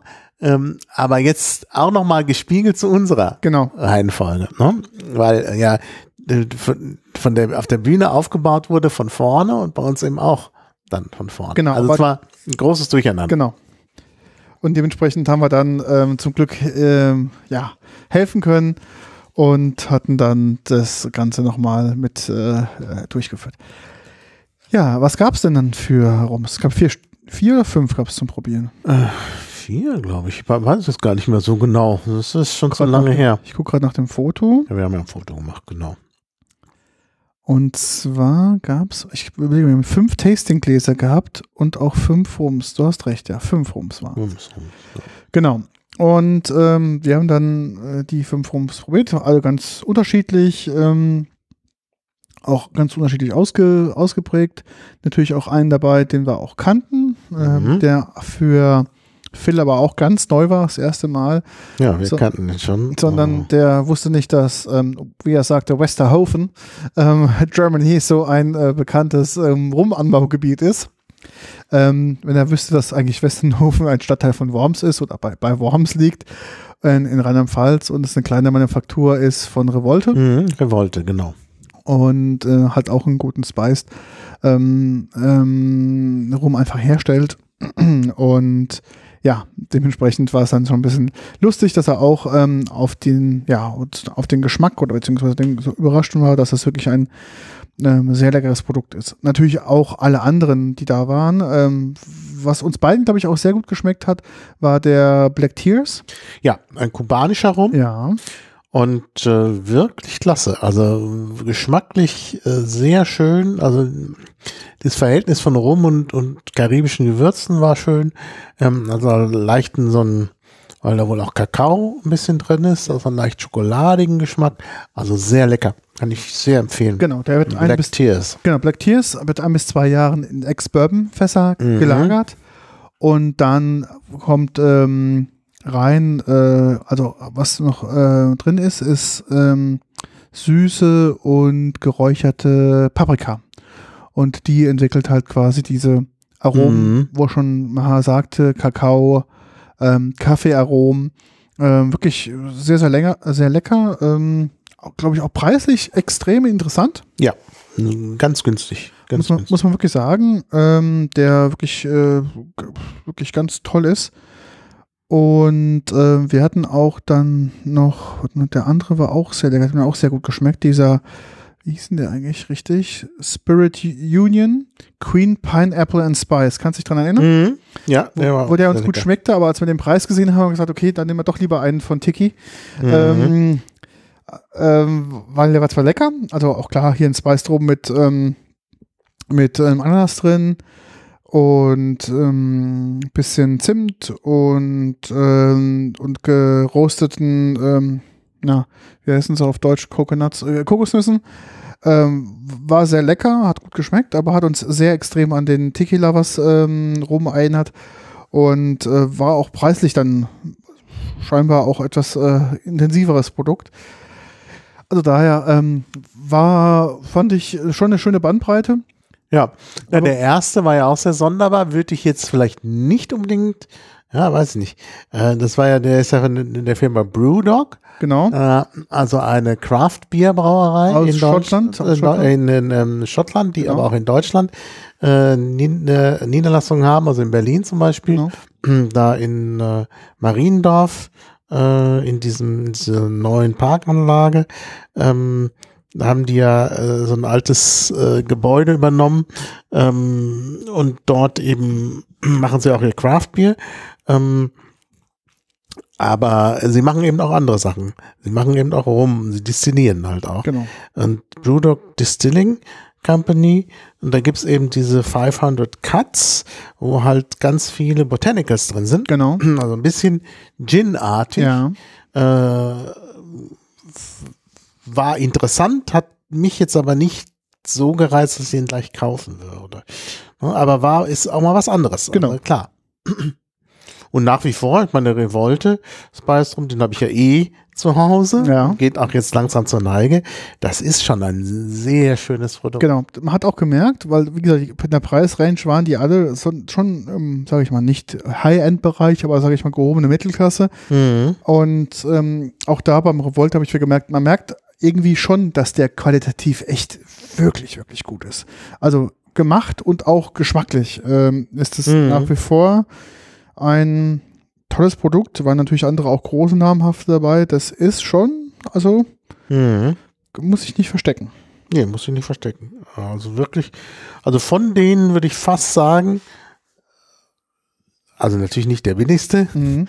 äh, vielleicht der zweitgünstigste, sagen wir mal, äh, aber äh, bestimmt der edelste, Mhm. also Ja. wenn man es vom Geschmack sehen möchte. Mhm. Ja. Also war auch to ein toller, ein toller Vortrag. Leider, leider, leider, leider hatte Phil nach dem Vortrag keine Zeit für uns, Mhm. ähm, weil er musste irgendwie schon los und ähm, konnten natürlich mit ihm kein Interview führen. Wir probieren das nochmal, vielleicht beim nächsten Event. Aber wie Ja. gesagt, er hat auch tolle, also auch einen tollen Vortragsstil, er hat natürlich ein riesiges Know-how ähm, und ist dann wirklich, äh, ja, äh, auch, also auch eine tolle Auswahl hat er da genommen. Das muss man wirklich sagen. Ähm, dementsprechend äh, hat uns auch dieser Vortrag sehr viel Spaß gemacht. War auch der letzte an einem Dienstagabend schon, da waren wir auch dann ziemlich auch durch. Gell? Das war Mhm. der Tag, finde ich, Dienstag war so der für mich der intensivste Tag. Ja, das stimmt. Ähm, ich weiß nicht warum, wir haben auch gar nicht so viel Alkohol an dem Tag getrunken, also wirklich ganz, ganz marginal, aber es war irgendwie, der Tag war ähm, irgendwie anstrengend, obwohl wir da auch nicht so viele Interviews geführt haben. Wir hatten ja am ersten Tag, glaube ich, die meisten Interviews geführt, Mhm. ähm, aber trotzdem, das war für mich auch der Tag, wo ich dann am Dienstagabend echt wirklich, wirklich platt war. Ja, ich auch. Also, naja, wir hatten sehr viele äh, neue Eindrücke am Genau. Dienstag. Und das ist natürlich, muss natürlich auch entsprechend verarbeitet werden. Ne? Klar. Ja, hat einen schon mental dann eben Ja. auch in Anspruch genommen. Genau, genau. Ja. Ja, dann ging es weiter. Wir bleiben am Thema rum. Mhm. Nee, Quatsch, wir beenden das Thema rum. Wollte ich gerade sagen. Das Entschuldigung. war jetzt etwas, was kommt denn jetzt noch von dir? Ähm, und dann waren wir auch bei einem Tasting an einem anderen Tag, ähm, aber ein Tasting zum Thema Armagnac. Ja. Also der kleine Bruder des Cognacs. Der kleine Bruder des Cognacs, wobei man ihm da Unrecht tut, glaube ich. Mhm. Wieder etwas anders hergestellt, nämlich wieder Column Still, also ähm, äh, äh, wie heißt das? Kolonnen äh, äh, Destil Destillation. Oder Destillation? Ja. äh, oder mit einer Destillationskolonne eben, also so eine Art Turm, ähm, wo man äh, eben die verschiedenen Gänge in einem macht. Also Ja. man braucht da nicht äh, wie beim Cognac das zweimal machen, aber das ist auch in im Armagnac-Gebiet sehr, ähm, äh, wie soll man sagen, sehr traditionell und äh, es wird auch handwerklich gemacht. Also Mhm. es ist jetzt nicht so, dass da große äh, äh, Destillierapparate stehen, sondern oft ist halt so, dass äh, äh, ja die verschiedenen Armagnac-Produzenten gar keine eigene Destilliermaschine haben, Ja. sondern dann wird äh, im Dorf äh, es rumgereicht. Da gibt's äh, äh, Mobile Destillen, ja. mobile Distillen, die eben auf, einem, auf so einem Wagen, früher eben an einer Kutsche, einem Kutschanhänger, jetzt Ja. kann man den auch mit dem Traktor ziehen, ähm, angebracht sind und dann kann das dann zu Hause destilliert werden. Ja, und dann gibt's eben auch einen, einen Armagnac-Preis jedes Jahr Ja. ähm, wo die besten Armagnacs prämiert werden und dazu auch so richtig so ein Booklet, das haben wir ja auch bekommen. Ähm, äh, also für jede Saison. Ähm, Armagnac News, heißt das, glaube ich, nee, das ist französisch, ne? Ja, genau. Das ist französisch, obwohl das so einen englischen Titel hat. Ähm, da sind eben die Preisträger alle drin, da sind Artikel zu den äh, verschiedenen Destillerien und also sehr viel Informationen, auch eben sehr schön gemacht, auch also hoch äh, Hochglanz, also Hochglanzbroschüre, aber eigentlich ein kleines Buch, also ein kleines Buch, ein DIN A4-formatiges Buch. Ähm, und ähm, ja, die machen eben dann eben auch so einen so Wettbewerb. Äh, und die äh, ja, Referentin, die wir dann auch gleich noch hören werden, mit der wir auch ein Interview geführt haben, hat eben hier die Prämierten äh, vorgestellt. Ähm, da gibt's äh, also drei Prämierte, die auch sehr schöne Flaschen haben. Erst ein weißer Armagnac, Mhm. also transparent. Das wusste ich gar nicht, dass es das tatsächlich gibt. Meine, klar, der Alkohol ist, ist klar. Mhm. Ähm, aber beim Armagnac kommt es ja eben auch auf die Lagerung an und dann nimmt er natürlich dann schon eine Färbung ab von, von dem Holz. Ähm,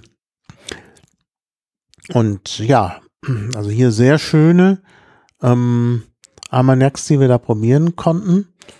Und den einen Preisträger mit dem Namen Mixologie Mhm. hätte ich auch gern gekauft, aber Ja, es ist nichts zu kriegen. nichts zu kriegen. Man muss halt bedenken, Völlig. was ich auch nicht wusste, das wurde mir erst in diesem Vortrag richtig nochmal bewusst, ähm, als sie dann so ein bisschen erzählt hatte, wie das mit den Preisträgern sind und wie das hergestellt wird und wo und wie, dass es teilweise ein bis zweimal Betriebe sind. Gell? Das ist Mhm. wirklich dann teilweise wirklich der Ammoniak wird dann mit der Destille dann irgendwie an einem Tag in dem Anwesen in der Garage irgendwie dann in Anführungszeichen wegdestilliert. Freunde, genau. Mhm. Und dann ähm, kommt da halt die verschiedenen Faktoren halt damit dazu. Und dass es dann wirklich so eine richtig kleine Community ist, gell, an ähm, Armagnac. Naja. Hersteller. Das ist jetzt nicht irgendwie, Mhm. viele denken da, also, oder Cognac ist ja schon, schon doch ein bisschen ein größeres Business und Armagnac ist wirklich, das ist winzig. Also das ist wirklich, Mhm. ähm, auch die Mengen, die da produziert werden, es ist wirklich, das sind Kleinstmengen, Mhm. was wir uns da unterhalten. Und es ist wirklich so eine eingefleischte Community und darum hat mich das gewundert, dass dieser Preis da auch so, ähm, so, eine, ja, erstmal A, eine große Bedeutung hat, klar, logisch, aber ähm, dass es dann auch wirklich so, die meisten kennen sich halt irgendwie untereinander, ja, die, Mhm. die Preiskenner. Es ist halt nicht so, dass man sagt, ja, das sind irgendwelche große Firmen von dem, ähm, die da irgendwie anonym irgendwie ähm, arbeiten, sondern das ist quasi teilweise auch der Nachbar oder vom Nachbardorf Mhm. und so. Ja, ist ja ein ganz kleines Gebiet. Das Das, Armagnac-Gebiet ist halt äh, äh, westlich von Toulouse Mhm. äh, und wirklich ein äh, ganz kleines Gebiet. Mhm. Ja. Ja, und deshalb kennen sich da alle und helfen sich dann auch gegenseitig, Gegenseitig, aus. ja. Ja. Und ja, Wie ist denn, ja, wir werden es ja gleich mal hören, aber äh, der Weg äh, zu Armagnac ist ja auch ein kein gängiger. Ist jetzt nicht so Nee. eine Spirituose, also eher eine Nischenspirituose, wo er sagt, okay, da gibt es jetzt wirklich das stimmt. ganz, ganz viel. Ja, es hat eben auch, äh, es, äh, der Armagnac hat jetzt auch nicht so einen großen äh, Ruf wie Ja. der Cognac. Ne? Das ist eben immer, und wir haben es ja jetzt vorhin auch gesagt, der kleine Bruder, obwohl es schon anders ist. Das wird Mhm. anders hergestellt, das ist auch geschmacklich äh, vielleicht nicht genau gleich. Ja.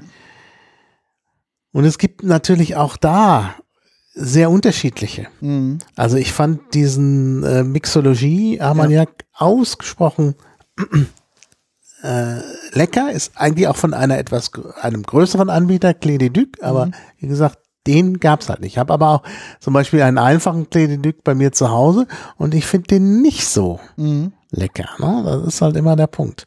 Ich fand auch hier diesen klaren Armagnac äh, interessant, äh, auch mit einer sehr schönen Flasche. Ja. Da ist so ein bisschen, so ein bisschen wie so ein, eine Destillierkolonne gemacht. Die Flasche ist auch nicht gerade, die ist an der einen Seite so ein bisschen eingebuchtet. Mhm. Ähm, ja, also wie gesagt, auch, auch die Flasche. Sehr schön. Macht sicherlich auch ein schönes Geschenk äh, her. Aber es ist eben, ja, wie gesagt, alles mit kleiner Auflage und schlecht zu bekommen. Mhm. Ja, also ich habe ja nun auch wirklich bei den Herstellern direkt nachgeguckt auf den Webseiten und es wird nicht angeboten. Mhm. Ja, also kann man nichts machen. Preis gewonnen und schon Genau. Preis man nicht gekauft, genau, genau. Ja. interessant, ja. Ja, und dann haben wir ähm, mit Hanna, die hat an dem Tag direkt da hinten dran noch einen zweiten Vortrag gehalten auf der Mainstage. Ähm, Genau. Zu was für ein Thema war das eigentlich? Ja, Äh, Queer Community, Genau. Queer Community in den Bars. Also Genau. wie äh, macht man, äh, wie öffnet man die Bars für jeden. öffnet man die Bar für jeden? Genau. Also wie schafft man das, dass eben auch das Publikum divers ist und und so. Und dazu habe ich äh, sie dann auch noch im Interview befragt, aber das könnt ihr ja selber Genau. hören. Genau, dann haben wir sie quasi dann, also weil sie dann direkt los musste, haben wir uns mit ihr verabredet und haben dann das Interview quasi im Nachgang aufgenommen. Mhm. Und äh, ja, Ja, die beiden Veranstaltungen waren halt direkt hintereinander. hintereinander, ja. Das war ein bisschen schade. Ja, weil dann eben nicht die Möglichkeit zum mm, Nachgespräch so richtig bestand. Gut, wir haben uns dann nochmal verabredet, aber das äh, tun ja viele nicht. Also Genau. äh, es ist, äh, ja, hätte man in der Planung vielleicht ein bisschen besser drauf achten können. Ja, und zudem war ja auch dann der Vortrag auf der Mainstage, das heißt, sie musste dann auch noch ein Stück weiter laufen. Das heißt, Ja. wir hatten auch bei dem Vortrag auch wirklich keine Zeit für großartige Fragen, sondern sie musste quasi direkt ihre Sachen packen, Mhm. direkt los. Das war so ein bisschen schade. Ja. Ja. Ja, hören wir uns das noch an. Genau, würde ich sagen, ähm, ja, dann hat Mhm. auch da hat Maha das Interview geführt. Ähm, auch die Fotos zum Interview und Co. findet ihr in unseren Shownotes. Ähm, einfach Ja, die draufklicken. Fotos hat dann Peter gemacht. Genau, ich habe dann die Fotos in Technik gemacht mit unserem mobilen Setup und dann würde ich sagen, dann mal Mhm. Interview ab. Yeah, hello. We, uh, yeah, we are. Uh, well, we have to start again. don't worry. No, don't worry. I can. Hello, I'm sitting here with Hannah, and we, uh, well, uh, met at your talk about Armagnac. So, uh, yeah, what's uh, special about Armagnac? Oh my goodness. Well, it's a spirit that I love, and I, you know, I feel uh, very warmly towards Armagnac as an underdog in the spirits world because, you know, not very many people know it particularly well, and actually the production of it is very humble and personal, and it's a spirit that breathes and speaks of its location. You know, it's a it's a love song to Gascony. Hmm. Yeah. Well, that's. Uh, uh, it's really something very special and therefore, well, interesting because, uh, yeah, for many people it's something new. Um, so you presented uh, prize-winning Armagnacs here. So, uh, uh, what prizes? Uh, what prizes did they win? Yes. So every year there is a competition in Gascony where all of the producers of Armagnac get together and they judge all of the Armagnacs from that year. And they narrow it down and narrow it down until they get a final 12. And then they have some guest judges that come in and they judge the final 12 Armagnacs and they give out prizes. I was really lucky to be uh, one of the judges one year. So I've seen this competition in the flesh and it's fantastic because it's actually uh, a bit like going to a village hall where they're giving out the prizes and everyone is there expectantly. And yeah, it's called the Talents of Armagnac. The Talent de Armagnac. And um, the prizes given will be several. You know, there's a good 20 or so, but um, the ones that we showed today were all silver or gold medalists.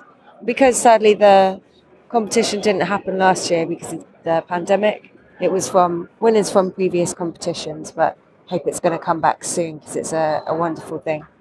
Hmm. Yeah. Um, so, um, well, you are a specialist on spirits, and you teach. Uh, and but but is there? A, well, how did you discover Armagnac? Well, you must have always known about it because that's your specialty. But Yeah. But, um, so, well, as a cocktail bartender, Armagnac was occasionally an important part of the bar back, the back bar. Sorry. So when I worked at Milk and Honey, the proprietor Jonathan Downey, really well-known man in the British cocktail industry, he loved Armagnac. So we had many at Milk and Honey, and I learned a little bit about them. You know, in the way a bartender will learn about them.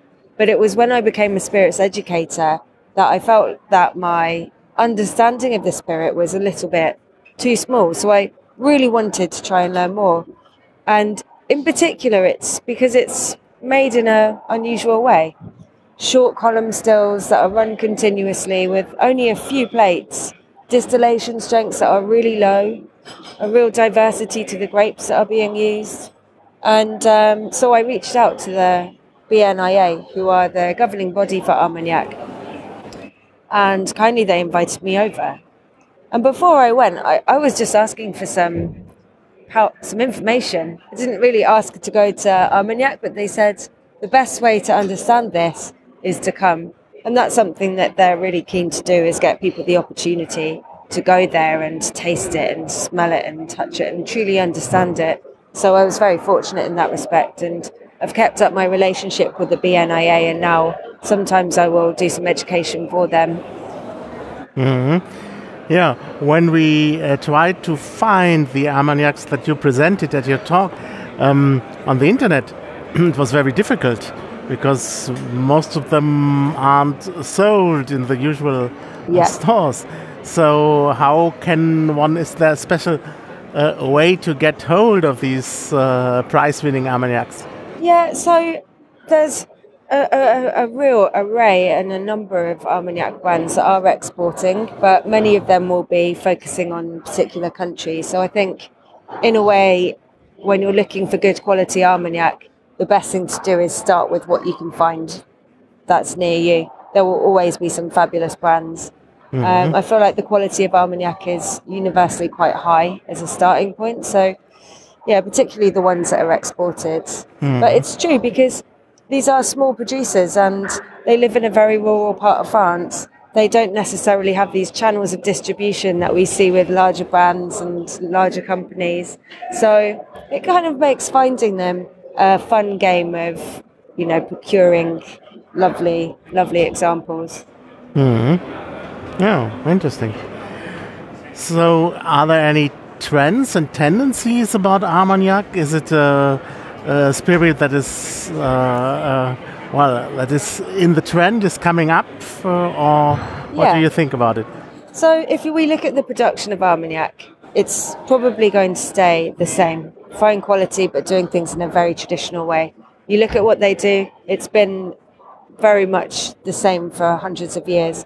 But when we look at the uh, market for Armagnac, that is something that is emerging and growing and changing because I think it's long been thought of as solely as a digestive to have with cigars or an after dinner thing.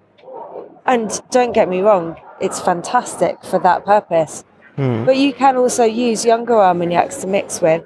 And the cocktail industry, I think, is opening their eyes to these undiscovered special spirits that we have all around us in Europe, you know? So I'm excited about what Armagnac has in store, and it's really exciting to see the BNIA modernizing as well and moving with that cocktail culture, moving with the, the drinks movement. Hmm. Yeah. And when you, here at the Bar Convent, you had another talk uh, on the queer community Yes. and how to make your bar welcome for everybody in two words. I found that very interesting. Uh, the, the wordplay is, is quite good. So, what is the what are the difficulties uh, for the queer community uh, when going to a bar? Yeah, so we wanted very much to put on a talk that was all about creating spaces, hospitality spaces, where people feel truly welcome, because that is the nature of hospitality. Hospitality is a welcome to all. The definition is offering a welcome to any stranger, making them feel safe, making them feel at home. And so often, I think we can, if we do not appreciate someone else's experiences or even struggles, we might not always make space for them. And the hospitality community doesn't always serve a, a diverse group of people. So I suppose we started our talk posing a question of why is it that we do not have um, a rich culture of LGBTQIA persons working in hospitality? Why is it they are not coming to our bars? Because this is not such a small minority of people. Actually, it's quite large. So that was uh, that was the supposition of the talk, and really we uh, ended up talking about how spaces can be more welcoming, how we can welcome in people when it comes to hiring policies, how we can make sure that people feel celebrated um, for who they are and to be who they are. And for me, uh, I've worked in the industry for 21 years, lots of time behind cocktail bars, lots of experience there. I feel like it's time that we move with the modern world, and the modern world is changing, and we must change our hospitality to fit it. I find that in Berlin, the bar scene is quite compartmentalized, so to speak. So there are gay bars, there are uh, bars for women, there are uh, heterosexual bars, so to speak, Yeah. or bars where uh, queer people wouldn't like to go, Yeah. um, or wouldn't just wouldn't go. And uh, um, do you th- think that's a problem that the bars specialize on a certain public? Well, no, I don't think that's a problem. And I think it's important that we do have spaces that are reserved for particular groups of people if that's what makes them feel safe and able to connect with their community or uh, particular cultures. Definitely not the ultimate goal is to assimilate everybody. But when we talk about L- LGBTQIA people, actually, it's much broader than just this is a gay bar. Because gay bars often aren't that diverse themselves, you know, there might be yeah. for one very narrow section of the gay community or the queer community. So this was really about um, talking about genderqueer people, trans people, LGBTQIA people in all forms, and really um, placed in space and architecture as well as hospitality and service. And I must say that uh, it was thanks to Dr. Lowe Marshall, who is my wife as well, um, and an academic on this topic, that we were able to bring a very uh, considered, knowledgeable, and ac- academic approach to this discussion. So, yeah, it was really wonderful to work together on that. Yeah. Well, interesting. And uh, what's your impression of uh, the bar convent uh, in general, and especially uh, where the queer community comes in? Yeah, so BCB is such a fixture on the calendar every year. You know, I've been several times. I've always enjoyed it, and um, I'm very enthusiastic about the incredible array of spirits that you can try here. Really, you're spoiled for choice. So many brands come with so many interesting things to try. This year's a little interesting because obviously post pandemic, the uh, footfall is a little lighter, but it's quite nice in a way because you can move around and it's a little bit quiet and not quite so uh, overwhelming. But um, in you know, uh, in terms of the queer community, I hope that we will start to incorporate uh, events that celebrate uh, queer culture in the hospitality community more and more at these events. So it's something that I've discussed with Angus, who is the uh, education director here, and let's see, watch this space. Let's see what's to come. I would obviously love to have a big gay disco at BCB one of these days. Yeah. Well, thank you very much. Thank you very much. It's delight delightful to be asked. Thank you. Thank you. Lovely to meet you. Ja, dann sind wir wieder zurück. Ja. Genau. Ja, das haben wir praktisch ja auch mit, der, mit dem Interviewteil über die Queer Community in den Bars ja wieder zum allgemeinen Bar-Konvent, zur allgemeinen Bar-Konvent-Thematik zurückgefunden. Ja. Also schließt sich der Kreis zu dem, was wir in der letzten äh, Folge, Folge. hatten. Ja, genau. Ja, dann ist quasi auch, glaube ich, an dieser Stelle die quasi erste richtige Themenfolge zu dem Event äh, Mhm. durch. Was haben wir denn Genau. auf der Uhr? Ja, auf der Uhr mal auch genug mit den Interviews. Also auch wieder lange Folge. Ja. Die nächsten, ich glaube, werden noch zwei Folgen werden, oder? Was wir noch produzieren. Ja, wir müssen eine Filler-Folge mindestens machen, aber Mhm. das ist so viel, dass ich fast schon Angst habe, dass das zu viel wird für eine Folge. Müssen wir noch mal dann genau planen. Ja. Und dann haben wir ja noch eine Folge Ja, geplant. Ne? genau. Also, Also wird noch ein bisschen was ja, wir, an haben, Material geben. wir haben ja auch noch die Sake-Geschichten Ja. und wir haben äh, Gin Ja, noch, äh, alkoholfreie Gins. ja, Und das ist, kriegen wir bei den Fillern nicht mehr unter. glaube ich auch. Aber die Filler müssen wir zuerst machen, weil wir dann hinterher Aufbauen. Ja. Auf, aufbauen. baut auf. Es wird jetzt komplex. Genau, genau. Wir steigern die Komplexität.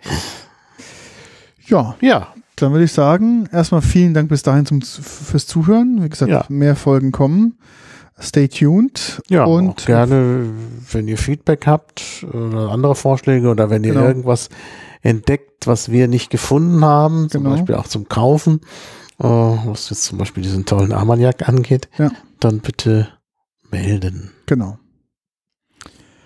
Ansonsten, ja, gerne kommentieren, liken, verteilen, uns anschreiben. Ja. Und dann freuen wir uns auf Feedback und wir freuen eu- uns dann auch, wenn ihr bei der nächsten Folge wieder, wieder dabei seid. Ja, Dann vielen Dank. vielen Dank. Bis dann. Tschüss.